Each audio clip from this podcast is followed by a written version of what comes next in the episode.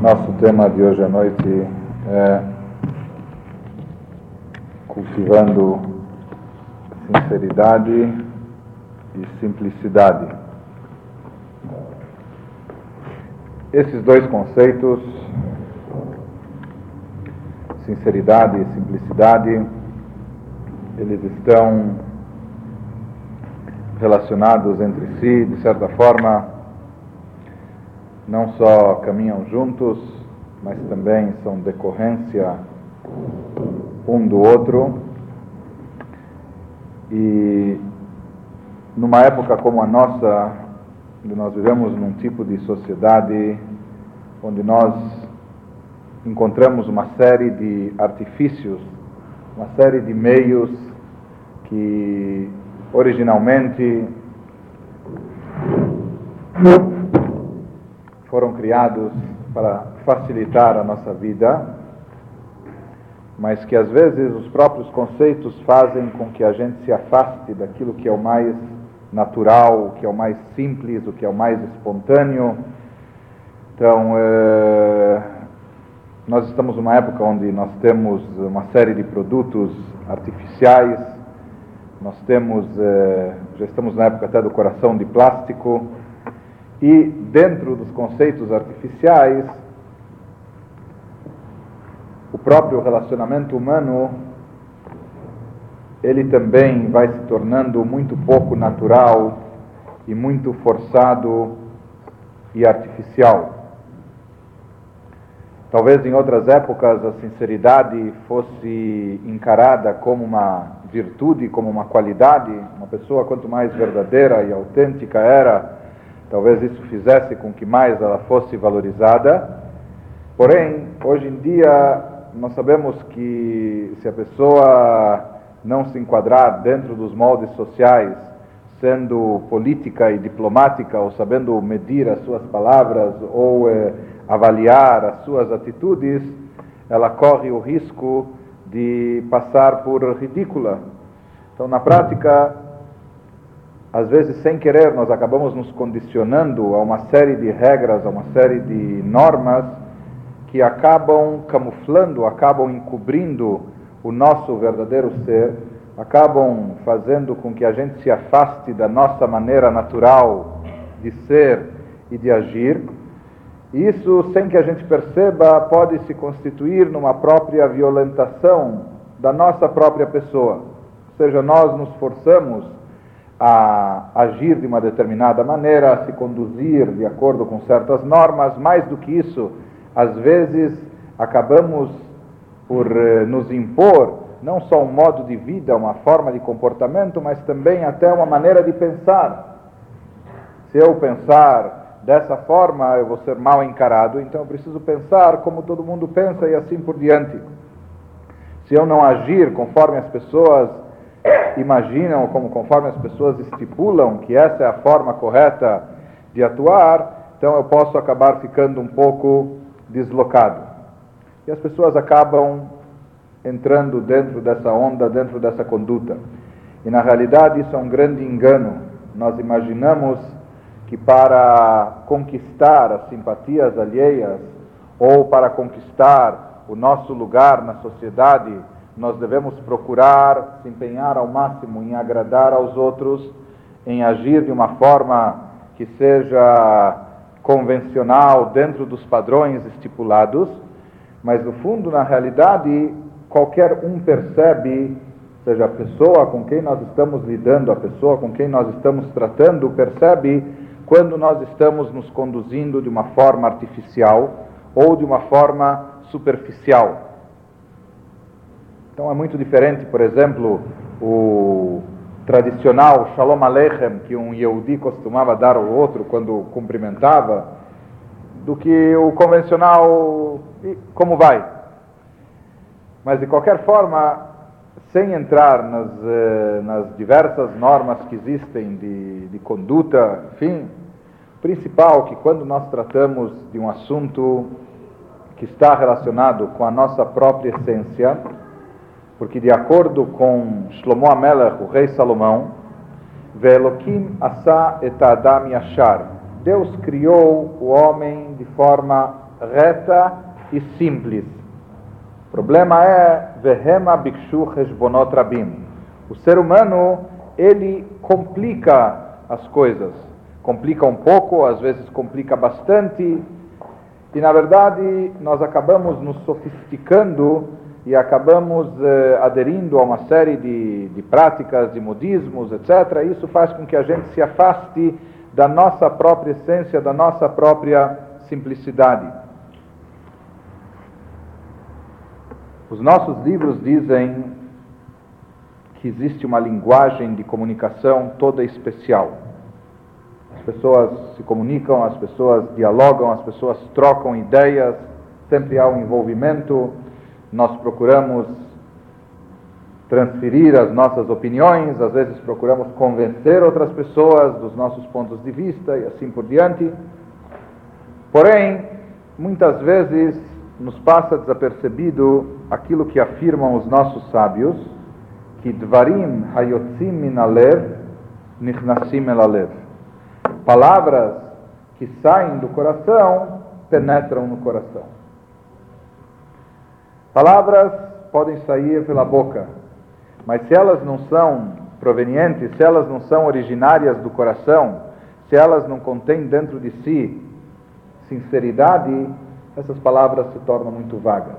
A pessoa pode estar, inclusive, até expressando ideias lógicas, ideias convincentes, mas no momento que ela não está identificada com aquilo que ela está falando, no momento que ela não sente aquilo que está dizendo, quando aquelas palavras não são sinceras, não partem do coração, elas acabam não atingindo o seu objetivo.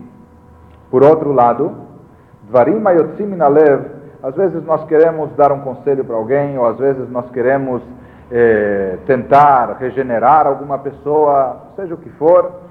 Então nós nos utilizamos de, de argumentos lógicos, de provas racionais, enfim, trazemos uma série de evidências, etc. Quando, na realidade, o mais eficiente seria simplesmente usar sinceridade. Simplesmente trazer as palavras do coração. E é muito interessante que um dos nossos sábios, ele analisava essa frase e dizia, Dvarim ayotzim nalev, palavras que saem do coração, entram no coração, entram no coração daquele que está dizendo, daquele que está pronunciando.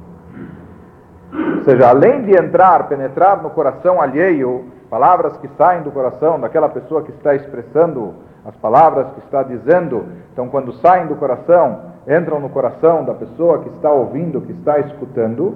Mais do que isso, as palavras que saem do coração da pessoa, elas penetram no seu próprio coração. Quando alguém está dizendo alguma coisa e quando faz isso com sinceridade, a própria pessoa vai se convencendo mais daquela ideia. A própria pessoa vai se afirmando dentro daqueles princípios, isso faz com que aquela ideia se torne enraizada dentro dela.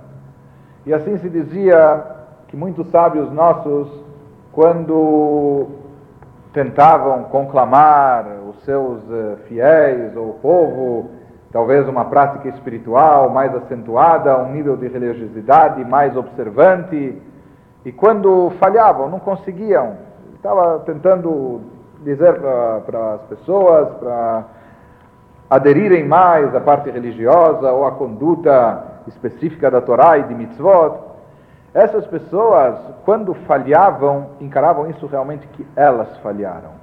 Não significa que eu não tive ouvidos atentos, não significa que as pessoas não me deram bola ou as pessoas não escutaram o que eu falei. Talvez isso signifique que eu não falei essas palavras com a sinceridade necessária, ou essas, essas palavras não partiram do meu coração, porque caso tivessem vindo do meu coração, seguramente elas teriam atingido o coração alheio também.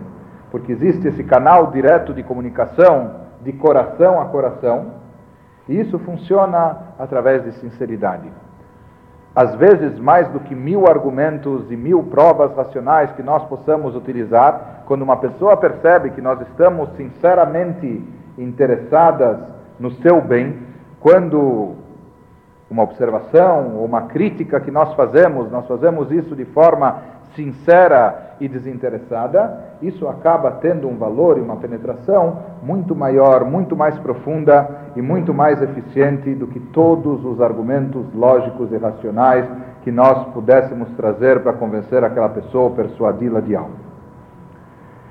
E na realidade, dentro desse contexto, talvez a gente entenda também por que, que hoje em dia os relacionamentos são tão superficiais, ou por que, que hoje em dia se torna tão difícil cultivar amizades, amizades sólidas e verdadeiras. Inclusive, se Deus quiser, isso vai ser o tema de uma palestra futura. Mas o fato é que no momento que nós tomamos uma série de precauções, uma série de cuidados, ou talvez uh, não queremos invadir o território da, da, do terceiro, ou não queremos incorrer no risco de estarmos simplesmente palpitando, etc. Quem sou eu para interferir ou interceder? Ou será que eu posso me dar a liberdade de manifestar essa opinião? Então, na realidade, tudo isso faz com que as pessoas acabem se tornando muito retraídas ou as pessoas acabam mantendo dentro de si as suas ideias originais e acabam se esquecendo delas, e o relacionamento com o semelhante, com o próximo, acaba se tornando muito vago, muito superficial, no, no temor, no receio de não incorrer no risco de quebrar um relacionamento ou de perder uma amizade, manifestando uma opinião diferente ou dizendo alguma coisa que talvez o outro interprete como uma invasão da sua privacidade, nós acabamos nos abstendo de dizer uma série de coisas que talvez deveriam ser ditas, e essa ausência de sinceridade no relacionamento acaba tornando os relacionamentos muito vagos, muito superficiais e sem consistência, e por isso talvez hoje haja uma carência tão grande de amigos verdadeiros por parte de toda e qualquer pessoa. Mas de qualquer forma, o conceito de sinceridade, como dissemos, é uma consequência direta da simplicidade. Simplicidade seria a maneira mais autêntica de nós sermos, de nós agirmos, a forma mais eh, genuína de nos expressarmos, enfim, de assumirmos aquilo que, que somos, que pensamos, em todos os sentidos, mesmo no sentido espiritual e religioso, simplicidade é colocado como uma virtude muito elevada. Isso, na realidade, tem uma, tem uma origem mais elevada, mais profunda e essa origem se encontra num preceito da Torá. Há um preceito da Torá que nos diz o Ledof Kabo que devemos procurar nos ligar a Deus. Como nos ligamos a Deus? Como uma, uma criatura mortal, finita, limitada, pode se ligar ao infinito, ao ilimitado, ao Todo-Poderoso? Então explicam os nossos sábios que isso ocorre através de seguir e acompanhar os caminhos divinos. Hadbek bemidotav. Ligue-se à forma de Deus se conduzir, à forma de Deus agir. Nós temos midot, atributos divinos, a própria Torá nos enumera esses atributos, e um dos atributos divinos é o de Emet. Emet significa verdade. Além disso, os nossos livros mais profundos e filosóficos que tratam da definição de Deus, em primeiro lugar, eles chegam à conclusão que Deus não pode ser definido, porque toda definição implica em barreiras e limitações. Se eu posso definir exatamente o que é essa mesa, é porque essa mesa tem medidas, tem altura, tem largura, tem tamanho, tem peso. Então, através desses dados, que são dados que limitam, eu posso definir qualquer coisa, qualquer aparelho, qualquer objeto, qualquer ser e criatura. Mas já que Deus é infinito e ilimitado, por isso todos os nossos livros de pensamento judaico definem Deus como Pashut Betachlita Pshitut. Ele é simples no máximo da simplicidade. Se vamos dizer, olha, Deus é, é composto disso, daquilo e de mais aquilo, etc., essa definição é incorreta. Inclusive, quando afirmamos que Deus é um, sempre se enfatiza que ele é um numa unidade simples e não composta, que ele é totalmente simples. Se nós afirmássemos Deus é sabedoria, sabedoria já é uma definição específica. Será que ele é só sabedoria? Pode ser uma sabedoria infinita, ilimitada. Vamos falar que Deus é bondade, Deus é justiça, mas tudo isso são limitações, são especificações. Então, nenhuma dessas características, nenhum desses adjetivos, bondoso, justo, piedoso, etc., nenhum deles define a essência divina. Qual a única forma de nós definirmos a essência divina? É afirmarmos que Deus é simples. Isso seria mais ou menos como, como dizer encarar, é, em termos de colorações, nós podemos ter diversas tonalidades, ou existem cores que se mesclam ou cores que se misturam. Porém, existem cores neutras a partir das quais você pode chegar a qualquer tipo de coloração, a qualquer tipo de tonalidade. Se aquela cor original não fosse uma cor neutra, você não chegaria a qualquer tipo de tonalidade. Mas sendo uma cor neutra, então você pode obter e chegar a esse resultado. Sim, também se diz que Deus é a origem de tudo. Mas para ele poder ser a origem de tudo, justamente isso é decorrente do fato dele ser pashut, simples, betachlita pshitut, ao máximo da simplicidade. Esse, na realidade, é um conceito filosófico e místico bem profundo, mas aqui nós só estamos mencionando de passagem para entender uma conduta muito interessante que foi a filosofia de vida de um dos mestres mais revolucionários que tivemos no judaísmo nos últimos séculos, nos, nos últimos tempos, que foi Rabbi Israel Baal Shem Tov. Baal Shem Tov, o fundador do Hassidismo. Baal Shem Tov viveu numa época, ele nasceu em 1700, faleceu em 1770, mais ou menos. Ele viveu numa época onde, dentro do meio judaico, meio religioso, havia muito estudo da Torá, havia muito conhecimento, havia muita erudição. Naquela época começaram a proliferar as yeshivot, as academias de estudo talmúdico em diversas partes da Europa. Isso, talvez até não premeditadamente, acabou trazendo como consequência um efeito social.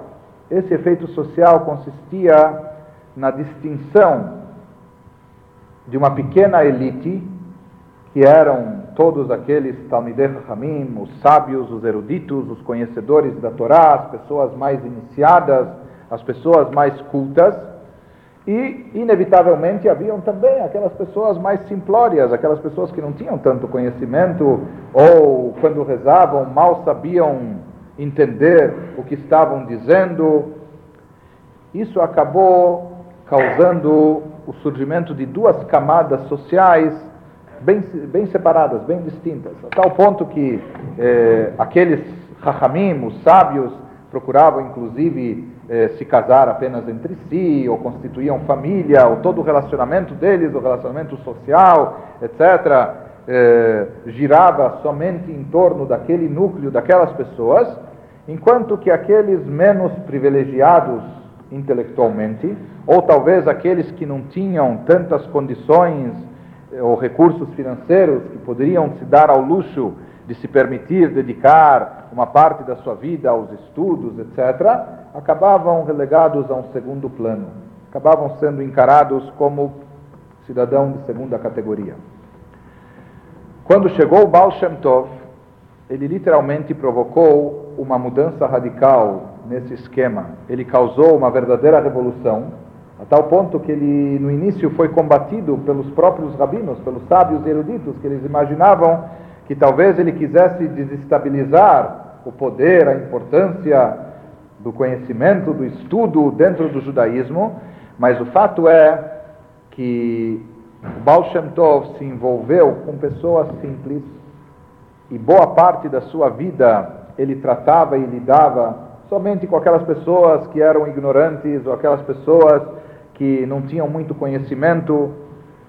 E alguns que apenas leem superficialmente alguma biografia do Rabi Israel, Baal Shem Tov, ou um pouco da sua atuação, às vezes podem imaginar que ele também fosse uma pessoa desse tipo, o que na realidade não procede, porque ele mesmo era uma pessoa extremamente conhecedora da Torá, e não somente isso, era uma pessoa que tinha acesso aos segredos mais profundos, inclusive da parte esotérica e mística da Kabbalah. Ele era uma pessoa que tinha estudo e conhecimento, como se diz, para dar e vender.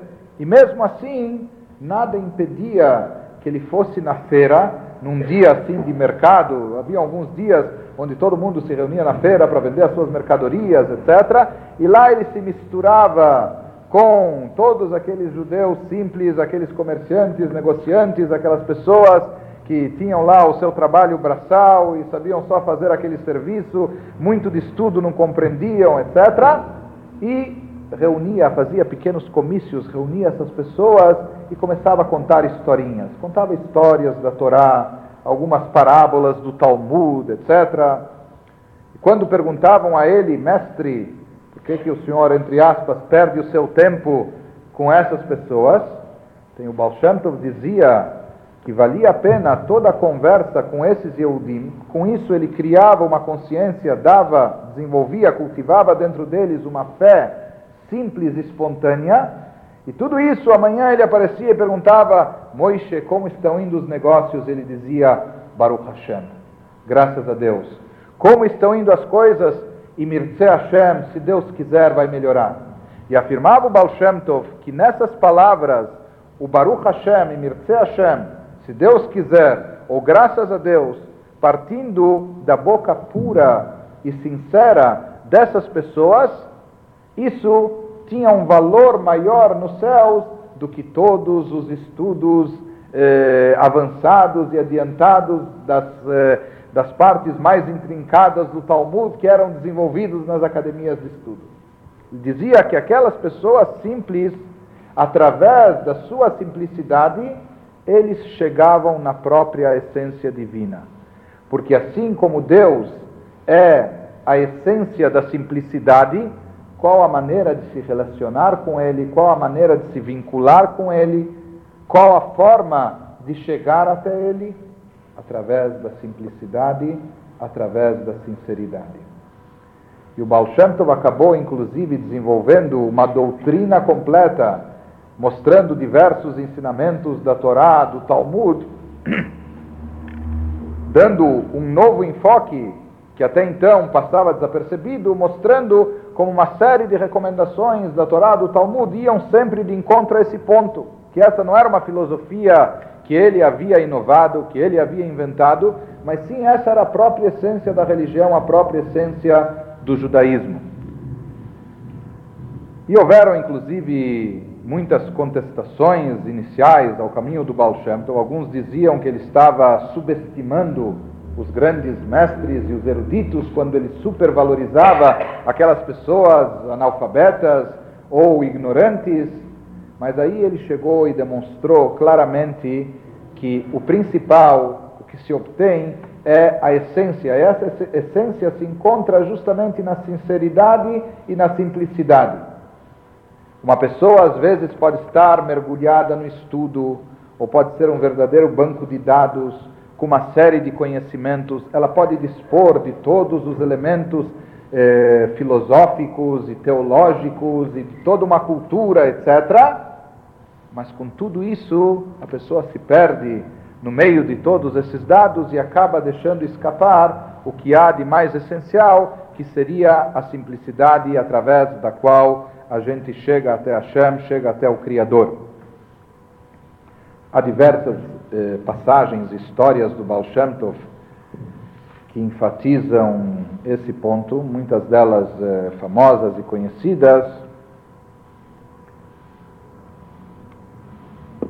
mas se conta apenas para ilustrar, as histórias são de teor muito parecido, Apenas para ilustrar, se conta que num determinado, num determinado ano, quando chegou o dia sagrado, o jejum de Yom Kippur, o próprio Baal Shem Tov, isso já no auge da sua atuação, quando ele já era conhecido e já era admirado por centenas ou milhares de Hassidim, de adeptos e alunos e seguidores, então ele próprio conduzia as orações na sua grande sinagoga e vinham centenas de pessoas de todos os lugares para ter o privilégio de rezar do lado do grande rabino, perto do Baal Shem Tov. Conta-se que num determinado ano, no Yom Kippur, as rezas estavam transcorrendo de uma forma muito difícil, de uma forma muito pesada.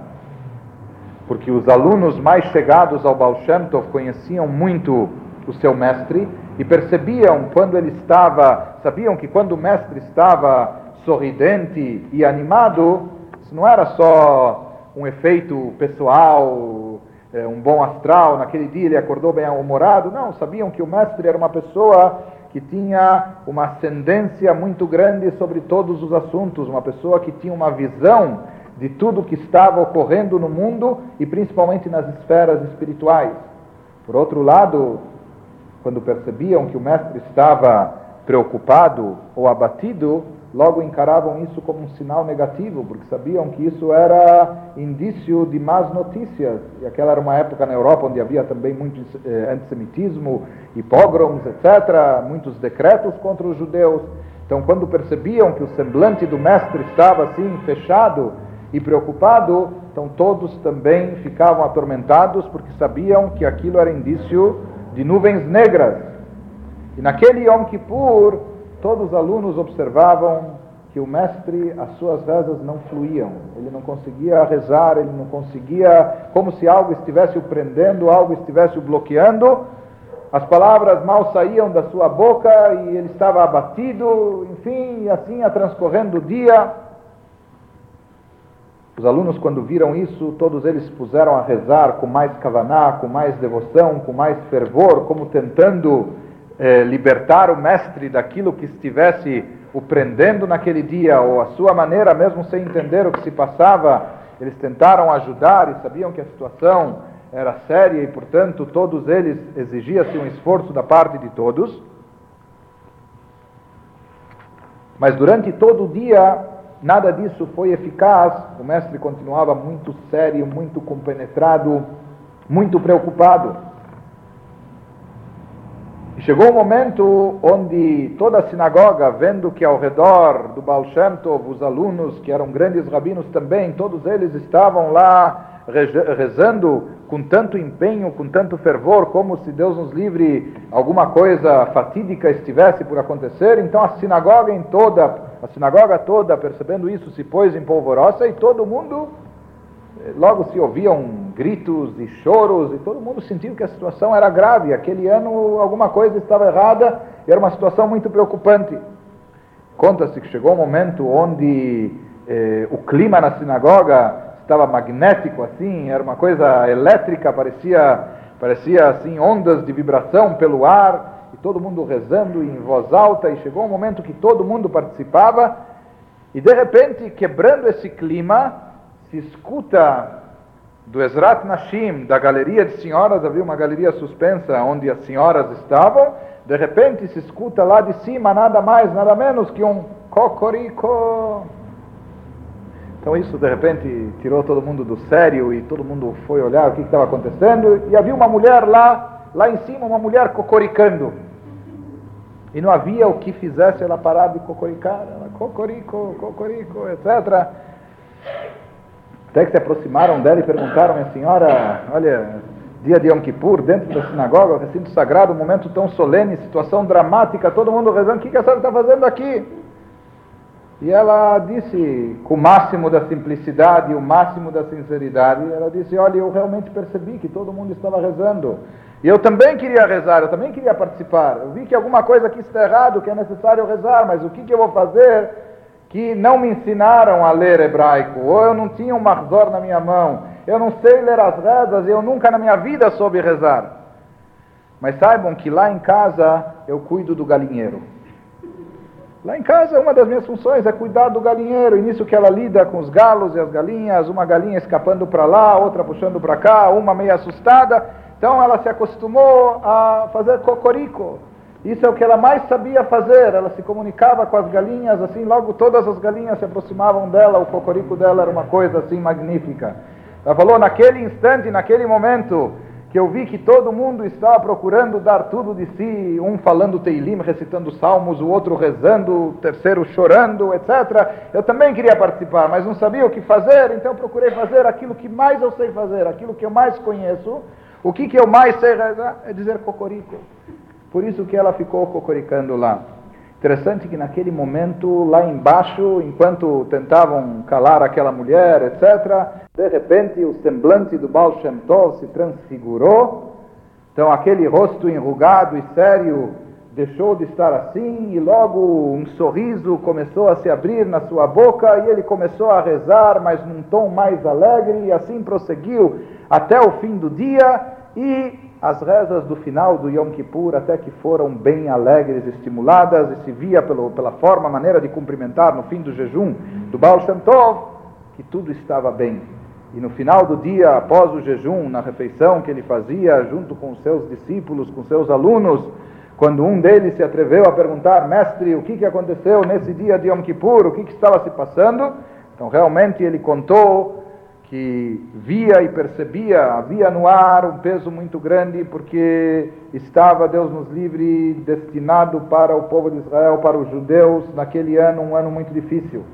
Havia um Gzerot Kashot Veraot, decretos ruins e negativos incidindo sobre os judeus, decretos antissemitas e perseguições, e o Baal Shem Tov via que isso estava, estava no ar, e era uma coisa inevitável, ele tentava reverter, mas a reza dele não conseguia, não conseguia influenciar, mexer nas coisas. E ele diz mesmo quando toda a sinagoga começou a rezar com toda aquela kavaná, isso ainda não foi suficiente, mas saibam vocês que quando aquela mulher, de todo o coração, com toda a sinceridade, soltou aquele cocorico lá de cima, isso rompeu todos os obstáculos, quebrou todas as barreiras, destruiu todas as promotorias, rasgou todos os maus decretos.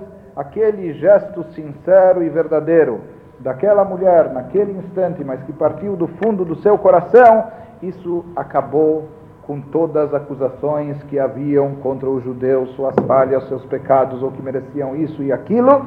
Aquele gesto liquidou todas as coisas ruins. E dessa forma, isso é apenas um exemplo, uma ilustração, há diversos relatos desse tipo, mas que sempre enfatizam essa ideia, o quanto Baal Shem Tov valorizava, o quanto ele realçava, dava destaque para a sinceridade e a simplicidade. E isso, como nós dissemos, tem um fundo, não é apenas eh, força de expressão, ou isso não é apenas uma história interessante ou bonitinha, mas como dissemos, isso tem um fundo filosófico muito profundo. E, de acordo com os livros místicos, isso tem um significado muito grande, segundo o que nós afirmamos, que sendo Akadosh Baruch Hu, sendo Deus a essência, o máximo da simplicidade, ele também é atingido, por assim dizer, nós chegamos a ele através de simplicidade e não através de outra coisa. Ou seja, tudo na realidade deveria nos levar a ter um sentimento sincero. Isso que nós pedimos na nossa reza Vetaher libeinu leovdecha beemet. Nós pedimos a Deus nas nossas rezas que nós possamos aprender Torá, possamos cumprir mitzvot, possamos fazer o bem com o próximo, possamos realizar boas ações, etc. E que tudo isso nos leve a que Vetaher libeinu leovdecha beemet. A limparmos o nosso coração, purificarmos o nosso coração, para que possamos servi-lo de forma verdadeira, de forma autêntica. Então, essa ideia de simplicidade e sinceridade, ela é muito enfatizada dentro do judaísmo, particularmente nos livros racídicos, e é trazido como algo essencial, tanto no nosso relacionamento com Deus, como também no nosso relacionamento com o semelhante. E é importante enfatizar isso, porque, novamente, como dissemos, nós vivemos numa época de muita sofisticação, numa época muito burocrática, onde as coisas se tornam muito complicadas. E nós eh, vamos nos desviando ou esquecendo da simplicidade. Havia um Rebbe, o Rebbe Tzemach Tzedek, grande rabino, um grande mestre, que inclusive escreveu dezenas e dezenas de obras, tanto no campo da Halachá, como também no campo da mística judaica. Ele era um grande expert em Kabbalah. E certa vez, os Hasidim observaram um costume, uma prática dele, uma conduta dele. Existem alguns preparativos para o Shabat. Ou seja, o Shabat é um dia especial para se preparar para a chegada desse dia especial. Então, na própria lei judaica, nos nossos costumes, existem uma série de procedimentos, desde as coisas mais triviais, normais, ou seja, nós preparamos uma bonita mesa de Shabbat, nós preparamos uh, um bom cardápio na mesa, etc. Eh, nós nos banhamos, nos vestimos com as melhores roupas e assim por diante. Existem também preparativos uh, numa esfera mais espiritual. Um dos preparativos que consta, uma das formas de, de se preparar para o recebimento do Shabat, então consta, por exemplo, a pessoa está com o cabelo muito comprido, então ele vai para o barbeiro na véspera de Shabat, ao próximo do Shabat, ele corta o cabelo em honra do Shabat. A pessoa está com as unhas compridas, corta as unhas na véspera de Shabat ou véspera de Yom Tov, enfim. Só que tudo isso também tem um significado muito místico. Por exemplo, essa parte das unhas dentro do judaísmo, o que existe dentro do judaísmo sobre unhas é uma coisa interessantíssima. Tem tanta coisa sobre as unhas, é, é, na ordem de cortar as unhas, que dedo deve se cortar primeiro, ou de se cortar intercalado e não seguido, se se corta unhas de, do, do, da mão e do pé no mesmo dia ou não, ou se unhas deve se cortar de dia, mas não de noite, ou antes de fazer o netilat yadayim, a lavagem de mãos, um cuidado lá com as unhas. Dentro do judaísmo realmente há muitas coisas a respeito das unhas, porque na realidade há um aspecto muito místico em torno disso. Nós temos duas coisas no corpo que são, vamos dizer assim, descartáveis. Uma são as unhas e a outra é o cabelo. Mas, eh, por exemplo, muitas pessoas fazem questão de após, eh, só por curiosidade, após, não se deve jogar unhas fora, não se deve jogar unhas no chão, no solo. E são trazidas uma série de coisas assim. Eh, não queremos falar tudo assim para que ninguém se assuste, mas é, deve-se evitar de jogar unhas fora, no chão onde as pessoas pisam em cima. Então, então se costuma, alguns costumavam inclusive enterrar as unhas e há pessoas até hoje que queimam, fazem questão de queimar as unhas. Por quê? Porque há uma coisa mística em torno disso. É, as últimas partes do corpo, esse é um dos motivos por que nós fazemos Netilat Yadayim, a lavagem ritual das mãos, é, seja ao acordar, ou seja antes das refeições. Então, existem conceitos espirituais, e se fala de uma espiritualidade, ou quando a pessoa dorme, é, a alma dá uma saída, e quando ela retorna, ela preenche todo o corpo, mas ainda as pontas do corpo ainda sobra um pouco de uma impureza contraída durante a noite. Tem coisas místicas sobre isso, mas tudo isso é só em um parênteses, apenas para mencionar que na Kabbalah existem, uh, existem duas colocações que as pessoas muito, muito iniciadas e que seguem todas as coisas místicas e profundas, então que todo o seu comportamento, cada coisa que fazem é baseado em alguma coisa espiritual e elevada. Então na Kabbalah existem duas colocações de quando deve se cortar as unhas na véspera do Shabat.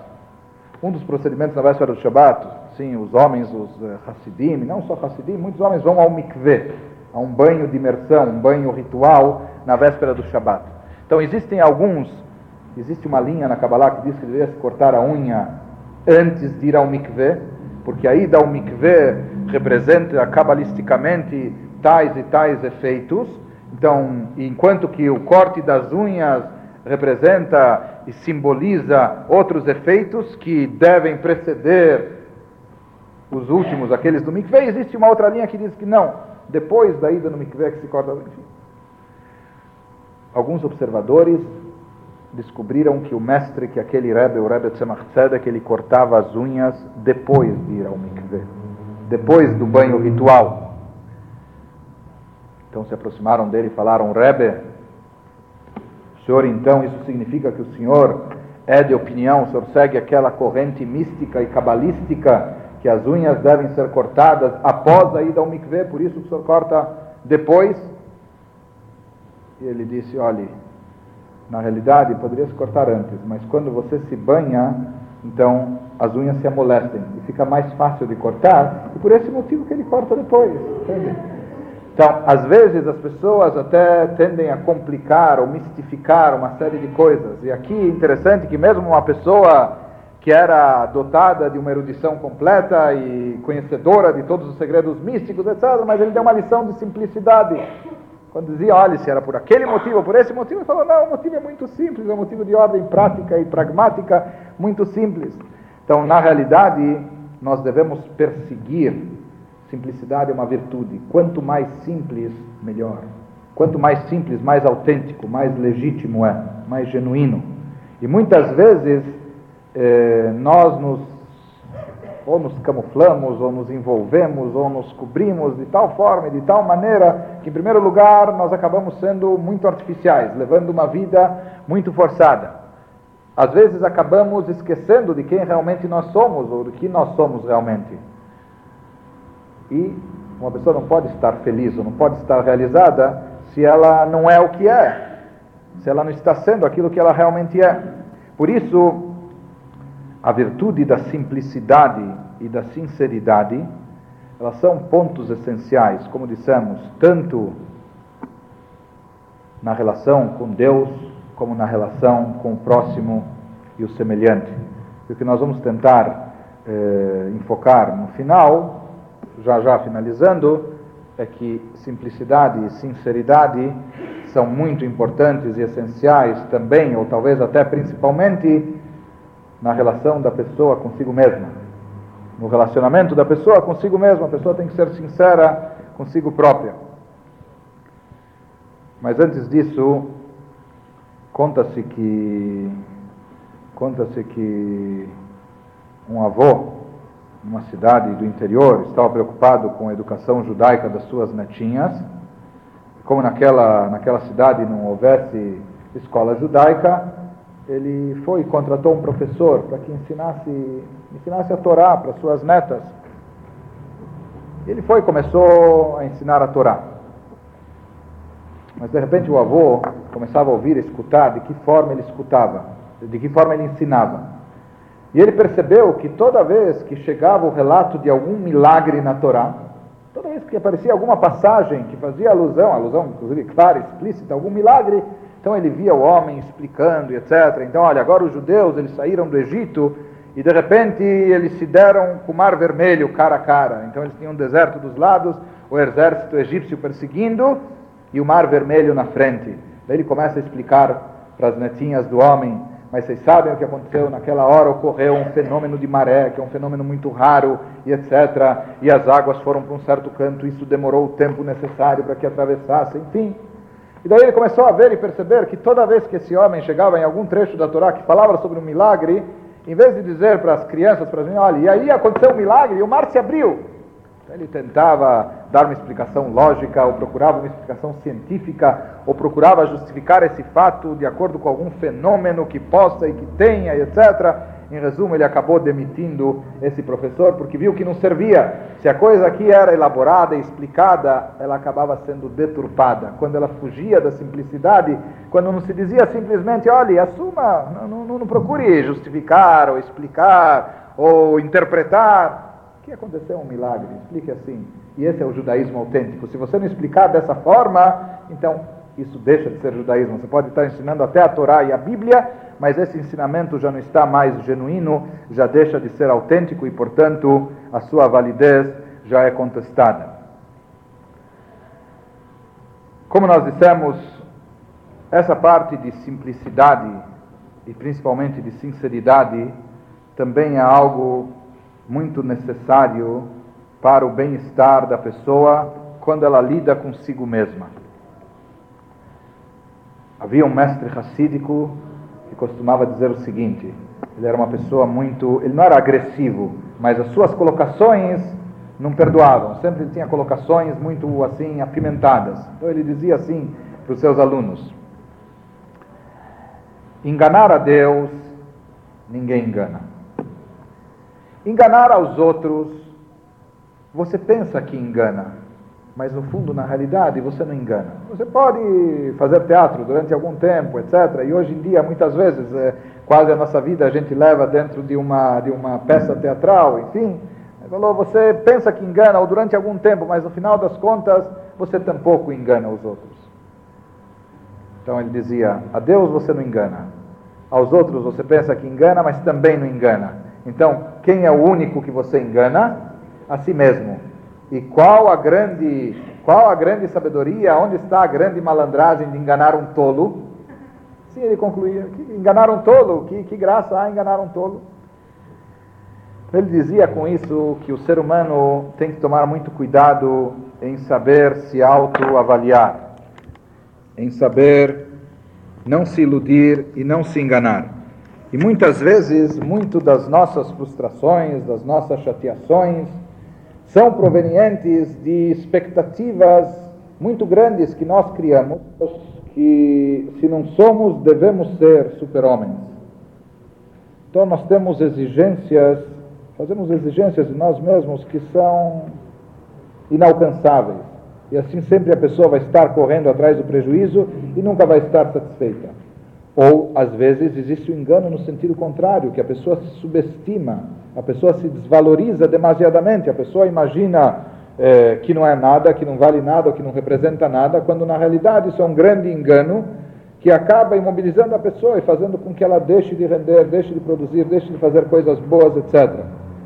Então, uma das coisas mais eh, essenciais nesse auto, nesse processo de autoconhecimento ou lidando consigo mesmo, é a habilidade de saber ser sincero consigo próprio. Ou seja, nós devemos saber admitir as nossas falhas, sem medo e sem vergonha, como nós devemos também saber conhecer as nossas qualidades e virtudes sem falsa modéstia. Nós devemos ser sinceros consigo mesmo.